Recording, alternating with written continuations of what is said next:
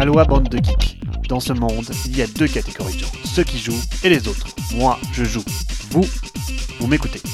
Salut à tous, dans l'actu cette semaine, le retour du roi. Frost Heaven sera la suite de Gloomhaven et déboule sur Kickstarter en mars prochain. Préparez les chips et le compte en banque, mais aussi une belle rétrospective sur 20 ans de partie Board Game Geeks et plein d'autres news. Amateurs de chiffres et vieux roublards du jeu de société, ne ratez pas cette vidéo YouTube qui retrace 20 ans de statistiques de parties jouées sur Board Game Geek. Ça débute par quelques dizaines pour chaque jeu et ça termine par quelques dizaines de milliers. On y voit à la fois la progression fulgurante du site BGG et la croissance du monde du jeu, et vous verrez peut-être une autre facette de la popularité des jeux par le nombre de parties jouées.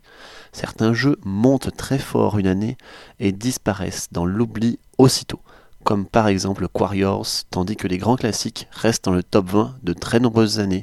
On pense évidemment à Agricola. Jamais une vidéo de bar chart n'aura été aussi intéressante.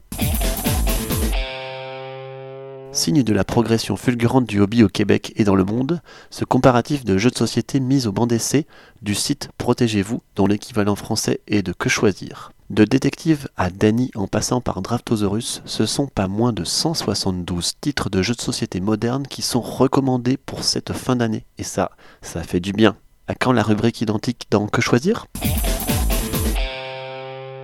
Côté pro, ne ratez pas cette interview en vidéo et en anglais de l'illustrateur thaïlandais Kwanchai Moria, qui a déjà une quarantaine de jeux à son catalogue, comme par exemple Catacombs, Tinzer Island, Flip Ships ou The Game dans sa version colorée, ou bien Kodama encore. Il évoque son entrée dans le monde ludique en ayant refait les jetons de Catacombs de la deuxième édition qu'il trouvait vraiment très moche. La compagnie l'a contacté un an après pour lui proposer de faire l'illustration de la troisième édition et voilà, c'est là qu'il est tombé dans le chaudron ludique. Une belle entrée en matière pour un travail hors norme, bravo Côté sortie, impossible cette fin de semaine de rater le raz-de-marée qui s'en est suivi de l'annonce de la suite de Gloomhaven, Frosthaven. Annonce en grande pompe lors de la convention PAX Unplugged aux États-Unis. Le jeu aura le même format que Gloomhaven, grandeur et des mesures pour 16 personnages et une centaine de scénarios annoncés, 25 nouveaux monstres, un stand London qui contiendra aussi de nombreuses cartes, de nombreux boards et des ajustements de règles. Isaac Childress, l'auteur, justifie son passage par Kickstarter par le besoin de jauger les envies de très nombreux joueurs et adapter sa création au public qui le soutiendra. Un signe très encourageant car Frosthaven aurait très bien vu passer par le circuit classique éditorial étant donné son succès en boutique actuellement. Nous retrouverons l'univers du premier opus, mais cette fois-ci, la carte s'étendra au nord de la cité de Gloomhaven et nous contera l'histoire d'une petite avant-poste survivant aux affres des grands froids nordiques. Une poignée d'aventuriers s'y rendront et auront bien vite à faire avec les froids cousins des inox appelés Algox.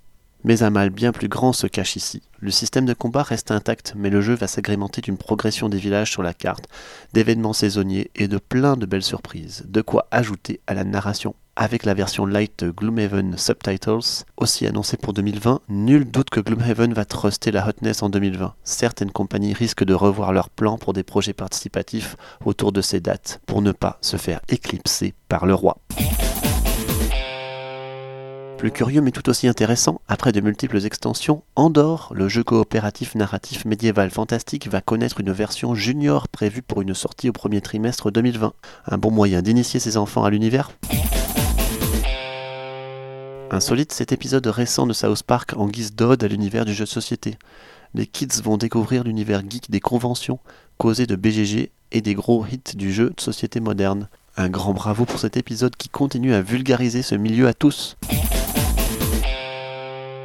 Enfin, FFG va passer à l'acte après le succès de son Poisson d'avril de 2019 en réalisant un scénario déjanté pour Aurora Arkham, le jeu de cartes évolutif qui s'appellera Barkham Horror. Tous les humains sont transformés en chiens et les grands anciens des chats. Il se nommera l'inquisiteur de Miaulatotep.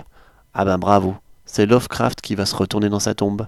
Allez, c'est terminé pour cette semaine, je vous dis à dans deux semaines et d'ici là, jouez bien.